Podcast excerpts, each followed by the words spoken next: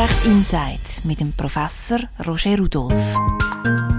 40 Jahre beim gleichen Arbeitgeber angestellt bleiben, das war einmal. Heutzutage wechselt man gefühlt im Vierjahrestakt den Arbeitgeber. Ob wegen einem besseren Lohn, besseren Aufstiegschancen oder auch weil die Liebe vielleicht an einem anderen Ort wohnt oder einfach weil es einem nicht mehr gefällt. Die Gründe die sind vielseitig. Die Wechsel die sind aber gar nicht so einfach zu gestalten und die Situationen zwischen den verschiedenen Arbeitgebern führen immer wieder zu Fragen. Und genau die schauen wir zusammen in diesem Podcast an, nämlich den ganzen Prozess vom Jobabo bis zum ersten Bewerbungsgespräch bis zum Stellenantritt. Wir schauen auf die rechtlichen Fallen und wie man sich am besten auf alles kann vorbereiten kann. Ich begrüße Sie ganz herzlich zum Podcast Arbeitsrecht Insight. Herr Rudolf, kurz vorweg, man darf ja im Leben nie lügen, außer eben beim Bewerbungsgespräch. Warum darf man da überhaupt flunkern? Ja, ich würde vielleicht warnen, dass man das so absolut sagt. Also im Bewerbungsgespräch gilt der Grundsatz wie auch sonst im Leben, man sollte die Wahrheit sagen. Aber tatsächlich gibt es äh, sogenanntes Notwehrrecht auf Lüge. Das heißt, wenn ich konfrontiert bin mit einer klar unzulässigen Bewerbungsfrage zum Beispiel, dann kann ich unter Umständen eine unwahre Antwort geben und aus dem heraus darf mir kein Nachteil entstehen. Hm. Warum hat der Gesetzgeber das so geregelt? Ja, ich muss präzisieren, es ist im Gesetz gar nicht geregelt, sondern es hat Rechtsprechung und Literatur haben das äh, rausgeschafft. Der Gedanke letztlich dahinter ist ja, also wenn ich mit einer unzulässigen Frage konfrontiert werde, dann ist das eine Rechtsverletzung und dann bin ich in einer Notwehrsituation, weil ich werde so gesagt mit einer Frage konfrontiert, die ich mir gar nicht stellen darf und dann äh, darf ich halt auch mit das Notwehrrecht ausüben und allenfalls eine andere Antwort geben als die wahre. Mhm. Was sind so Beispielsituationen? Ja, also die Klassiker sind die, und auf die kommen wir vielleicht noch darauf zurück. Das ist eine Schwangerschaftsfrage beispielsweise. Äh, wenn ich mit dieser Frage konfrontiert bin, als Arbeitnehmerin, als Bewerberin, muss man präzise sagen, dann ist das nach heutigem Verständnis in der Regel unzulässig und dann wäre ich theoretisch berechtigt, auch wenn ich schwanger bin, die Frage zu verneinen. Mhm. Sie haben gesagt, in der Regel, es ist ja nicht bei allen Jobs so, aber da können wir vielleicht auch nachher dann noch dazu, oder? So ist es. Man muss wirklich immer den Einzelfall anschauen, um was für ein Stellenprofil insbesondere dass es geht.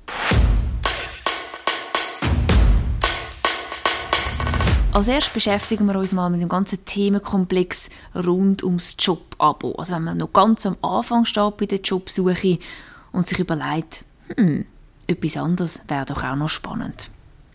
Anfangen tut ja die Suche nach einem Job meistens mit einem Job-Abo. Also man tut sich irgendwo anmelden und man tut dann auf diesem Portal rumsurfen und schauen, was einem dann so gefällt. Jetzt ist die Frage, darf man während der Arbeitszeit sozusagen dort ein bisschen surfen und den neuen Job suchen? Ja, vielleicht ein eine kleinliche Antwort und vielleicht nicht mehr ganz zeitgemäß, aber eigentlich muss man sagen, nein. Die Arbeitszeit ist nicht dafür da, dass ich quasi umsurfe und mich nach Alternativen umschaue. Äh, natürlich, eine andere Frage ist, merkt man es überhaupt, wenn ich da ein paar Minuten so schaue? Aber rein, rein Arbeitszeit muss ich sagen, nein, für das ist, ist die Arbeitszeit nicht da. Man könnte ja sagen, wir machen es in der Pause. Dann muss es aber auch Pause sein. Also dann darf das nicht als Arbeitszeit auf dem Ticker von der Zeituhr erscheinen. Darf ich ein Job-Abo auf meiner regulären Arbeitsadresse einrichten? Das hängt davon ab, wie E-Mail oder überhaupt IT-Nutzung im Unternehmen geregelt ist. Wenn die nicht geregelt ist, dann hätte ich jetzt nicht grosse Probleme damit. Also wenn man das darf, so muss ich sagen. Eine andere Frage ist, ob es besonders schlau ist, äh, weil die Gefahr, dass natürlich das könnte, oder dass Informationen so könnte zur Arbeitgeberin gelangen, wo ich mir nicht wette, wenn ich zum Beispiel noch einem Schwebeprozess bin, äh, die ist vielleicht größer rein technisch, wenn ich das über ein geschäftliches E-Mail mache. Also Sie schlagen vor, es ist schlauer, um das alles ein bisschen zu trennen auch. Ich würde unbedingt das Privat, über meine private E-Mail laufen. Jetzt tut man vielleicht auch bei der Stellensuche das eigene LinkedIn-Profil vielleicht noch mal ein bisschen aufpeppen, ein bisschen schauen. Ähm, was passiert eigentlich, wenn ich dort unwahre Angaben über meine aktuelle Tätigkeit schreibe? Also zum Beispiel eine andere Position oder andere Aufgabengebiete? Ja, lang wird wahrscheinlich nichts passieren, aber mindestens äh, theoretisch ist schon denkbar, dass es ein Problem kann geben daraus. Zum Beispiel, wenn ich mich äh, so bewirbe mit einer Funktion, die ich gar nicht inne habe, dann ist das eine Täuschung von den neuen Arbeitgebern. Und ich finde aber auch, der alte Arbeitgeber muss sich nicht gefallen dass auf LinkedIn-Profil falsche Angaben über Tätigkeiten bei dem Arbeitgeber ähm, erscheinen. Also an sich meine ich, könnte die alte Arbeitgeberin verlangen, dass das korrigiert wird. In der Praxis wird das natürlich praktisch nicht vorkommen. Ja. Also kann dann auch bei niederschwelligeren Fällen äh, der Arbeitgeber sozusagen mitreden, was man für Bezeichnungen auf LinkedIn verwendet? Also muss das genau das sein, was im Vertrag drin steht? Oder hat man da als Arbeitnehmer ein bisschen Spielraum, wie man sich dann eben auf so einem Portal auch präsentieren will? Das finde ich schon, als der Spielraum gibt es. Man muss nicht genau das Wording vom, vom Stellenbeschrieb, wo im Arbeitsvertrag drin steht, übernehmen. Aber ich würde einfach sehr warnen davor, dass man klare Unwahrheiten äh, lässt, erscheinen auf LinkedIn. Also wenn ich einfach sage, ich sage Teamleiter, Chef, Chefin und ich bin das überhaupt nicht, dann äh, würde ich von dem abraten. Beim zweiten Themenkomplex geht es ums Arbeitszeugnis. Wenn man sich einem anderen Ort möchte bewerben dann braucht man ja mindestens ein Arbeitszeugnis vom jetzigen aktuellen Arbeitgeber. Und die erste Frage ist natürlich, Darf man das verlangen? Ja, man hat Anspruch nach dem Gesetz darauf, dass man eigentlich jederzeit kann ein sogenanntes Zwischenzeugnis verlangen Und das ist auch sehr üblich, also das kann man und den Anspruch hat man. Jetzt ist es so, dass vielleicht der aktuelle Arbeitgeber auch möchte wissen, warum dass man dann das Zwischenzeugnis braucht. Äh, darf er so eine Frage stellen? Das ist so ein bisschen eine Grauzone, erstaunlicherweise. Das Gesetz gibt keine klare Antwort darauf. Einerseits hat man den Anspruch, jederzeit ein Zwischenzeugnis zu verlangen und muss es eigentlich auch nicht begründen. Gleichzeitig darf es nicht, wie soll ich sagen, äh, querulatorisch sein, dass man da alle drei Wochen ein neues Zwischenzeugnis verlangt. Aber zum Beispiel einen, einen internen Chefenwechsel beispielsweise oder, oder wenn es eine Umstrukturierung gibt, das sind sicher, sind sicher Anlass für äh, ein Zwischenzeugnis. Ich bin der Meinung, dass man das einer Arbeitgeberin nicht muss sagen, wenn sie fragt, warum. Also man muss in dem Sinne nicht sagen, weil ich eine neue Stelle suche. Aber es ist klar, wenn ich einfach dann keine Antwort gebe, kann das auch eine Antwort sein. Also es ist ein bisschen eine unbefriedigende Situation, wenn ich mit dieser Frage konfrontiert bin. Oft verlangen die Arbeitgeber auch eine Referenzperson, also eine Referenzauskünfte. Das ist natürlich besonders heikel, wenn man an einem Ort immer noch angestellt ist und die wollen ja vielleicht auch gar nicht gehen lassen. Wie sieht das aus? Ja, also aus der Fürsorgepflicht, die die Arbeitgeberin hat, ist sie auch verpflichtet, eine Referenz zu erteilen. Das ist so. Und das gilt auch dann, wenn ich nicht will, dass die Mitarbeitenden Mitarbeiter wegziehen. Das mhm. kann, könnte aber vielleicht ein Grund sein, warum ich ein besseres Stellenangebot mache. Kann ja sein. Mhm. Aber der Anspruch auf Referenzerteilung, den haben wir.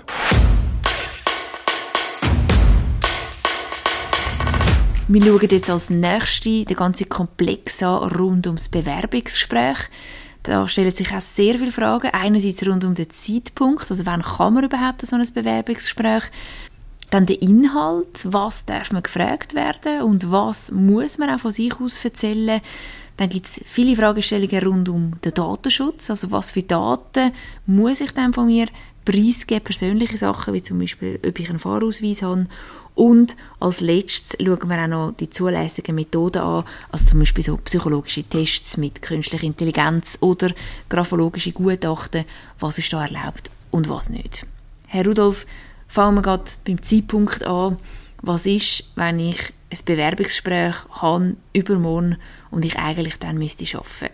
Darf ich meinen aktuellen Arbeitgeber anlügen, um auch an dem Bewerbungsgespräch teilzunehmen? Nein, ich finde, das ist kein Grund, dass man kann lügen kann. Es ist so, dass man nach dem Gesetz spätestens im gekündigten Arbeitsverhältnis Anspruch hat für die nötige Freizeit, dass man sich für eine neue Stelle bewerben kann. Nach der Rechtsprechung ist das ungefähr einen halben Tag pro Woche. Also man hat den Anspruch darauf.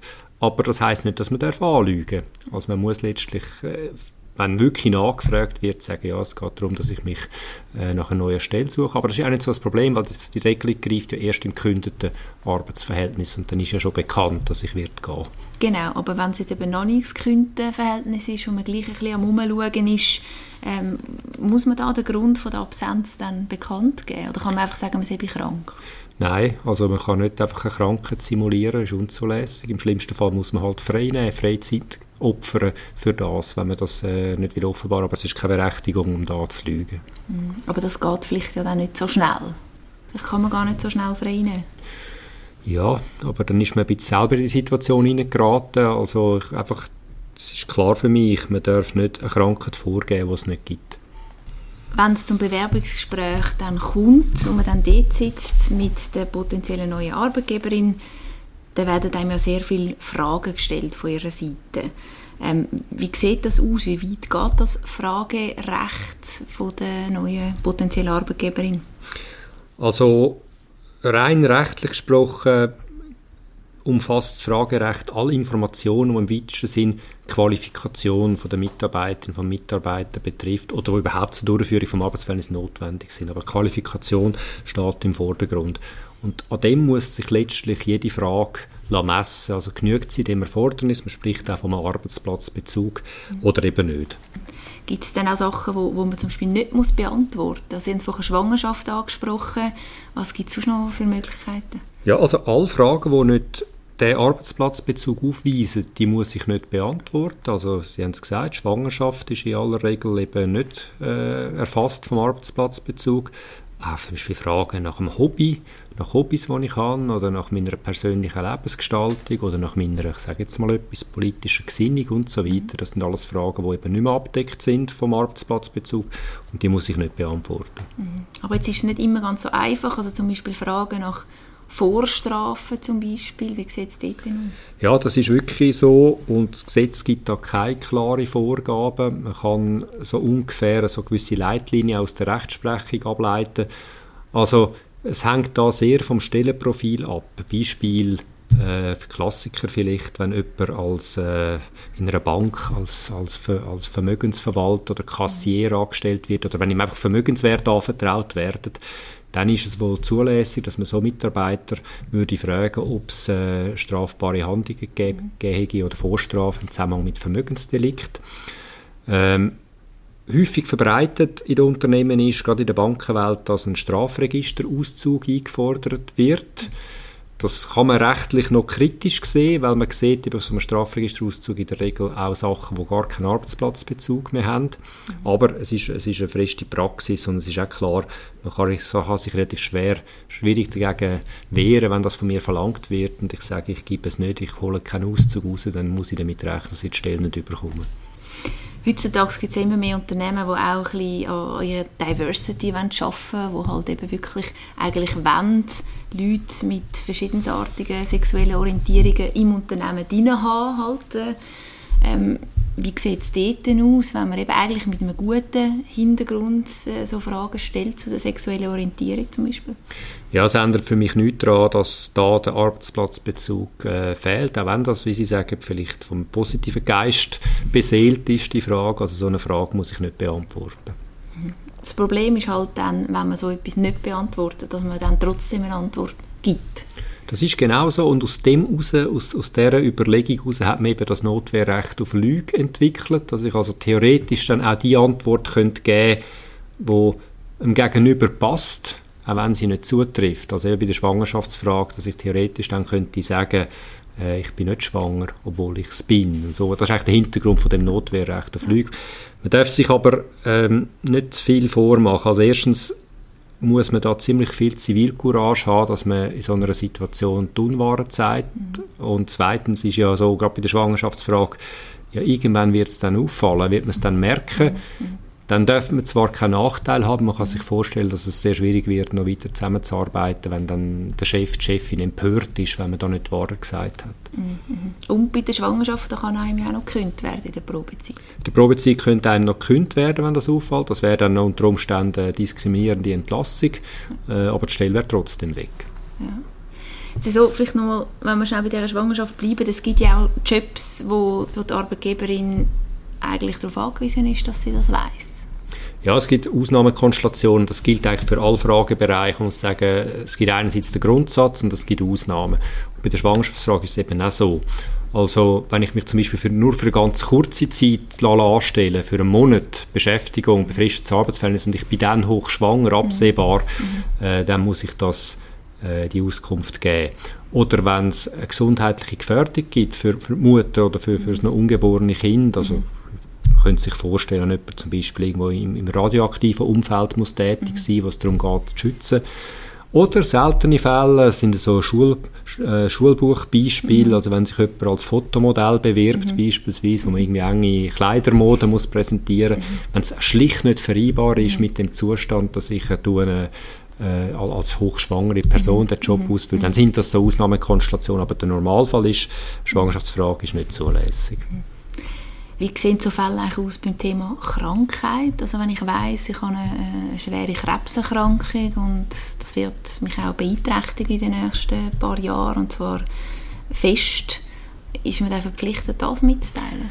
Ja, wenn die Konstellation so ist, wie Sie es beschreiben, wirklich eine akute Erkrankung, die absehbar wiederholt wird, zu Arbeitsausfällen führen, dann ist vielleicht nicht sympathisch, aber dann bin ich schon der Meinung, ist das vom Fragerecht erfasst äh, von der Arbeitgeberin.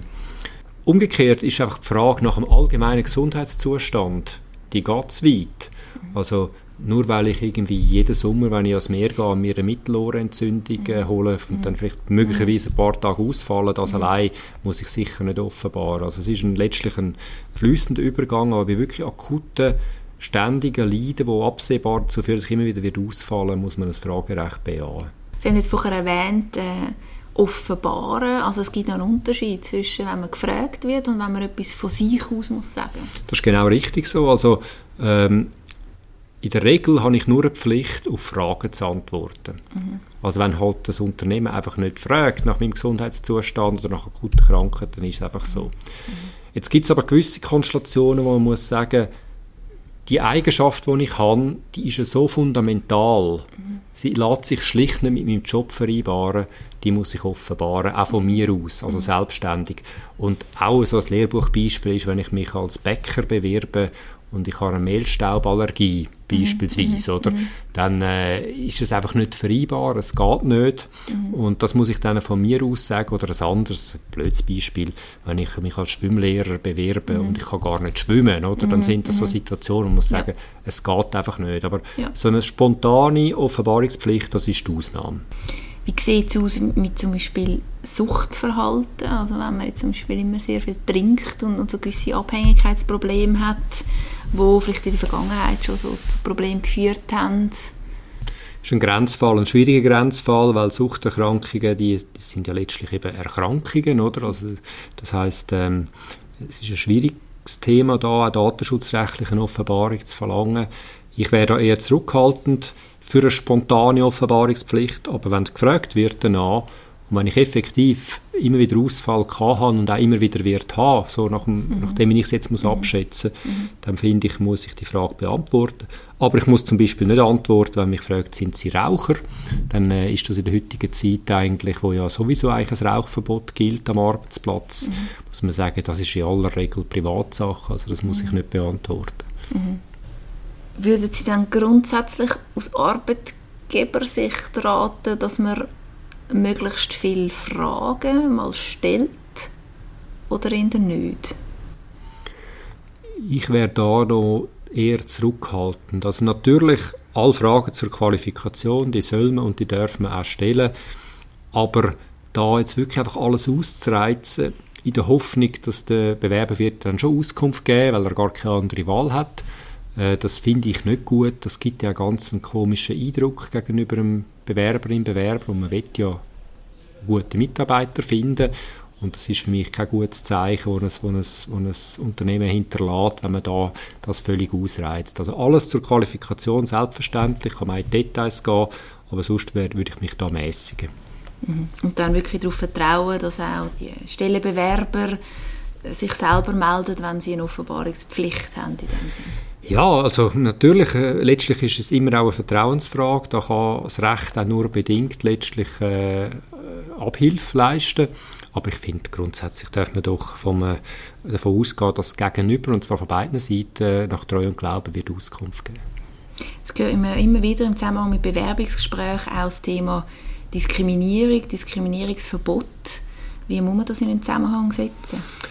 Da muss man wie zwei Aspekte unterscheiden. Es gibt einerseits die Geschlechterdiskriminierung, also wenn ich nicht angestellt wird, weil ich ein Mann oder eine Frau bin, also es hat so Fälle, die gibt es ab und zu, mhm. die schon von Gericht entschieden worden sind, dann ist das eine Geschlechterdiskriminierung und da kann ich nach dem Gleichstellungsgesetz äh, nicht Stelle mir erkämpfen, die werde ich nicht bekommen, aber ich kann allenfalls eine gewisse Entschädigung erreichen. Das ist die eine Art von Diskriminierung. Die andere ist, ist schwieriger, weil es in der Schweiz im Arbeitsrecht kein allgemeines Diskriminierungsverbot gibt. Mhm.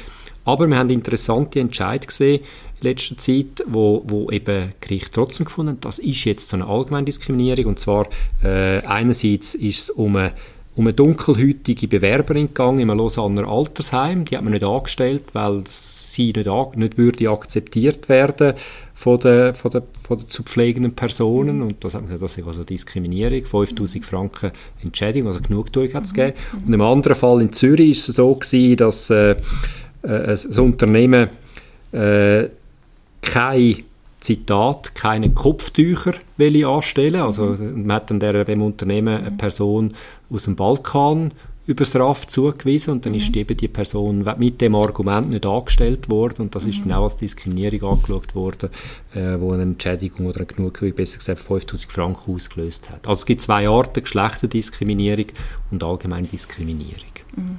Es gibt zum Beispiel auch noch die Frage nach dem Lohn. Wenn äh, nach dem Lohn, nach dem aktuellen Lohn gefragt wird, ist so eine Frage erlaubt? Sie ist sehr verbreitet, aber ich bin der Meinung, wenn man es ernst nimmt mit diesen mit den datenschutzrechtlichen Grenzen vom OR, und ich meine, die Frage ist nicht zulässig, beziehungsweise sie muss nicht vom Bewerber, von der Bewerberin beantwortet werden, weil es gibt keinen direkten Bezug zum neuen Arbeitsplatz.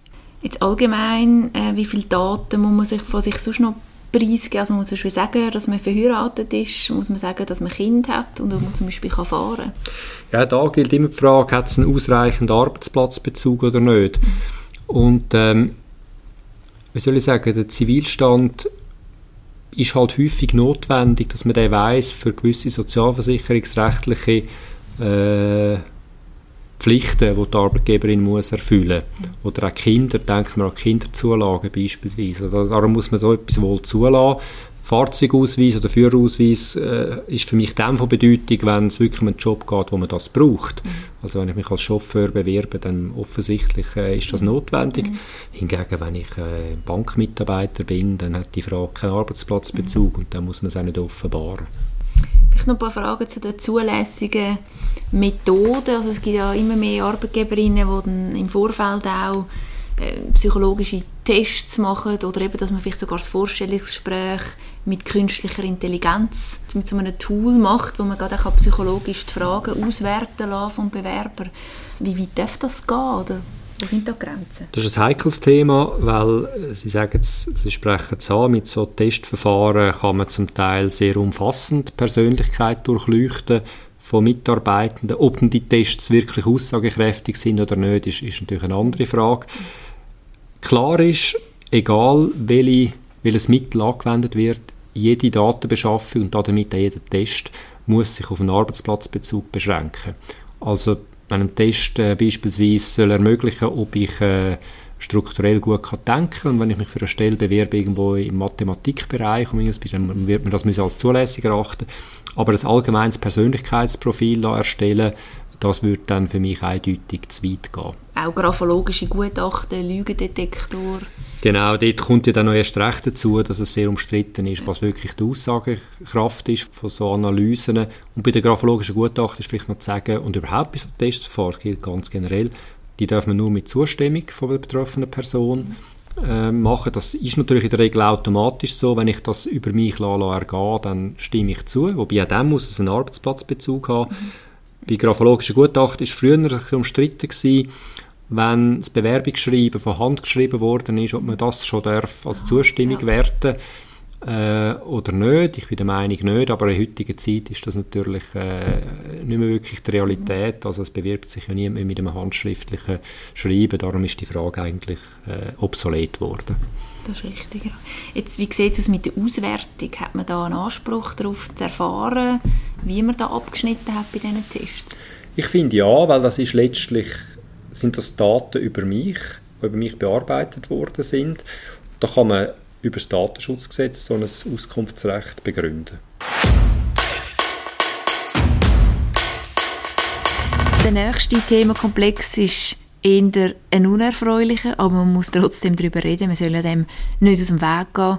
Und zwar geht es um eine Absage. Wenn man also eine Absage bekommt, das hat leider nicht geklappt mit dem neuen Job, stellt sich als erstes einmal die Frage, ja, hat man dann überhaupt Anspruch auf eine Begründung? Also zum mal herauszufinden, warum das es nicht gematcht hat? Nein, das hat man nicht. Das ist nicht so vorgesehen im Gesetz. Man hat keinen Anspruch auf eine Begründung. Häufig wird eine Begründung gegeben. Die ist aber dann mehr oder weniger, äh, wie soll ich sagen, Stereotyp, heißt vielleicht mehr andere Kandidaten mhm. gefunden oder man sei überqualifiziert. Mhm. Aber rein nach dem Gesetz gibt es keinen klaren Anspruch auf eine Begründung. Also nicht so, wie wenn man entlassen wird, dort ist es ja so, wenn man eine Kündigung bekommt, dort hat man Anspruch auf eine Begründung. Mhm. Da ist es, ist es nicht der Fall. Aber wie soll man dann herausfinden, ob jetzt die Kündigung diskriminierend war oder nicht? Dann? Ja, also zuerst muss man unterscheiden. Ich habe vorher ja gesagt, dass im Gesetz, damit habe ich das Obligationenrecht gemeint, äh, keine Begründungspflicht ist für die Absage. Da gibt es eben eine Einschränkung, nämlich dann, wenn es um eine geschlechterdiskriminierende äh, Diskriminierung geht. Also wenn man davon ausgehen muss, man ist wegen dem eigenen Geschlecht nicht angestellt worden, dann gibt es nach dem Gleichstellungsgesetz in dem Fall eine Begründungspflicht. Da kann man also vom Arbeitgeber, von der Arbeitgeberin verlangen, dass sie das begründet. Aber abgesehen von dem muss man sagen, ja, man muss dann halt mit Indizien schaffen. Vielleicht gibt es äh, einen ersten E-Mail-Austausch. Ähm, vielleicht ist es auch schon ein Stellinserat, das ausgeschrieben wurde, wo schon darauf hindeutet, dass es diskriminierend ist. Ja, man muss halt dort sammeln, was man findet. Mhm. Gibt es denn da irgendeine Frist, wo man muss beachten dann, oder?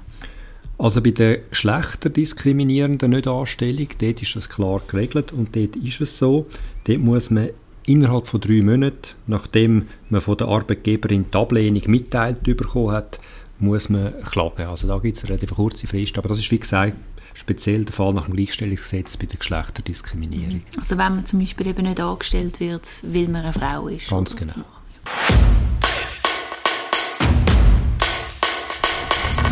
Gehen wir davon aus, es hat trotzdem geklappt.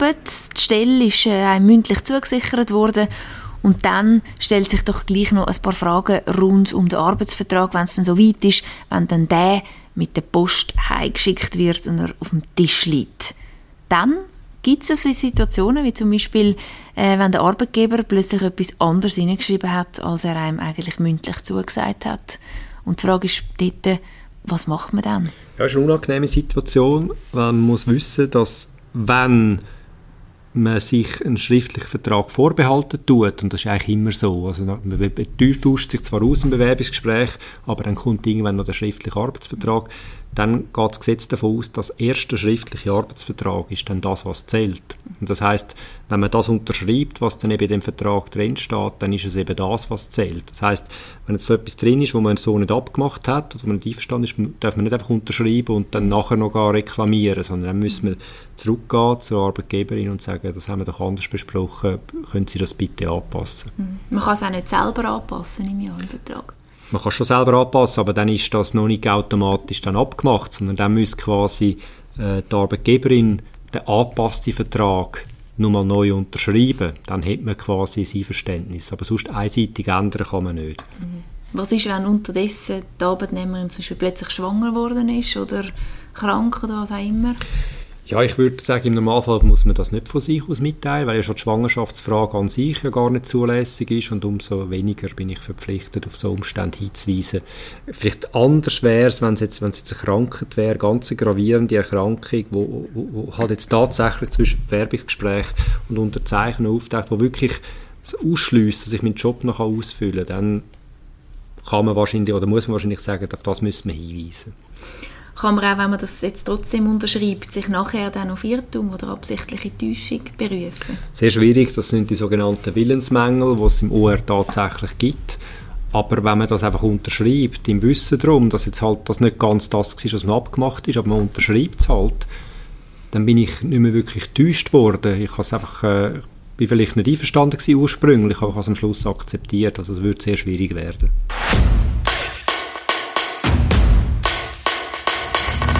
Als letztes schauen wir miteinander an, den ganzen Komplex rund um den Stellenantritt. Also man hat jetzt alles hinter sich, Vorstellungsgespräch ist gut gegangen, der Arbeitsvertrag hat passt und jetzt fängt man dann demnächst beim neuen Arbeitgeber an zu arbeiten. Da stellt sich als erstes die Frage in Bezug auf die notwendigen Vorkehrungen und Vorbereitungen. Also muss ich mich als Arbeitnehmerin bis zum Stellenantritt einlesen und zum Beispiel schöne Kleider, also Anzüge kaufen und so weiter? An sich nicht, weil für die Zeit bin ich ja noch nicht gezahlt. Also es gibt nicht irgendwie äh, eine gratis Vorbereitungsleistung, die ich muss erbringen muss. Natürlich kann das im Eigeninteresse vielleicht Sinn machen, weil man sich interessiert vielleicht auch, man will einen guten Eindruck hinterlassen von Anfang an, dann ist das so. Aber äh, an sich kann man nicht von mir Vorleistungen erwarten, die nicht gezahlt werden. Bei den Kleidern ist es natürlich so, also wenn ich halt in einer Bank arbeite und dort wird erwartet, dass ich einigermaßen äh, gepflegt daherkomme und ich die Kleider noch nicht habe, dann muss ich die schon vorher kaufen. Äh, aber das ist in dem Sinne auch nicht Arbeitszeit, sondern das ist einfach in dem, für das Jobprofil einfach notwendig. Mhm. Und das muss dann die Arbeitnehmerin auch selber zahlen? Das ist so. Also es wäre vielleicht anders, wenn das jetzt klassische Uniformen wären, die man sich muss anschaffen muss. Mhm. Aber für, für, dass ich einen Anzug muss haben, weil ich vielleicht in einer Bank muss arbeiten, das sind also nicht Auslagen oder Spesen, die ich die Arbeitgeberin kann belasten kann. Schon gar nicht, bevor ich die Stelle antreten habe. Jetzt in Bezug auf Kommunikation, auch von der Kündigung bei der alten Arbeitgeberin, ähm, wer kommuniziert denn eigentlich was? Und äh, darf auch die Arbeitnehmerin, wenn sie ihren Abgang selber möchte kommunizieren, auf dem auch beharren, dass sie das darf?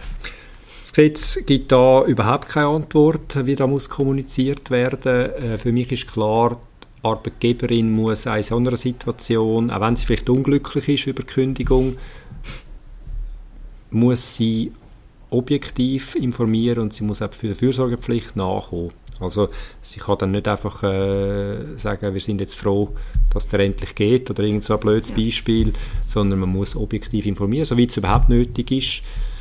Die Arbeitnehmerin ist noch schwierig, weil sie hat in der Regel ja nicht äh, die gleichen Möglichkeiten zu kommunizieren, aber dass sie vielleicht ihren, ihren besten Arbeitskollegen informiert, dass sie geht und sich vielleicht auch verabschiedet oder so etwas, das wäre mhm. sicher zulässig. Und ich aber würde warnen davor ist, dass man sozusagen die noch bestehende Arbeitgeberin schlecht macht, aber macht gegenüber Arbeitskollegen, das wäre heikel, das wäre mit der Treuepflicht in der Regel nicht zu vereinbaren.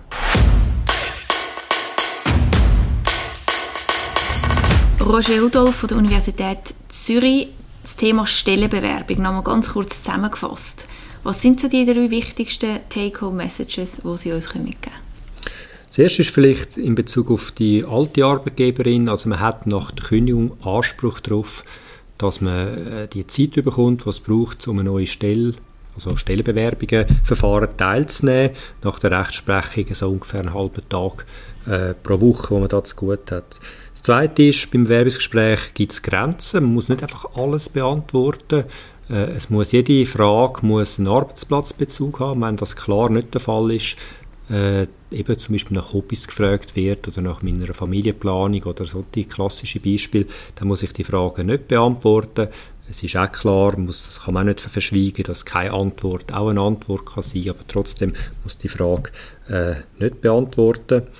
Und drittens, sollte man den Arbeitsvertrag, wenn er dann kommt nach dem Bewerbungsgespräch, unbedingt genau anschauen. Also ist wirklich das drin, was man abgemacht hat. Gibt es vielleicht Unklarheiten, dann sollte man nachfragen, weil am Schluss zählt das, was man dort unterschreibt.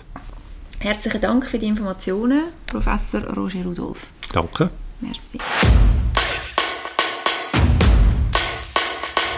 Das nächste Mal reden wir auch wieder über ein arbeitsrechtliches Thema. Zuerst gehen wir dann aber in die Weihnachtspause. Wir möchten uns beide ganz herzlich bei unseren Hörerinnen und Hörern bedanken für das Interesse an diesen ganz unterschiedlichen arbeitsrechtlichen Themen. Wir sind wieder dabei im nächsten Jahr mit frischen Kräften. Und wir freuen uns sehr. Danke vielmals. Danke auch. Arbeitsrecht Insights mit dem Professor Roger Rudolph.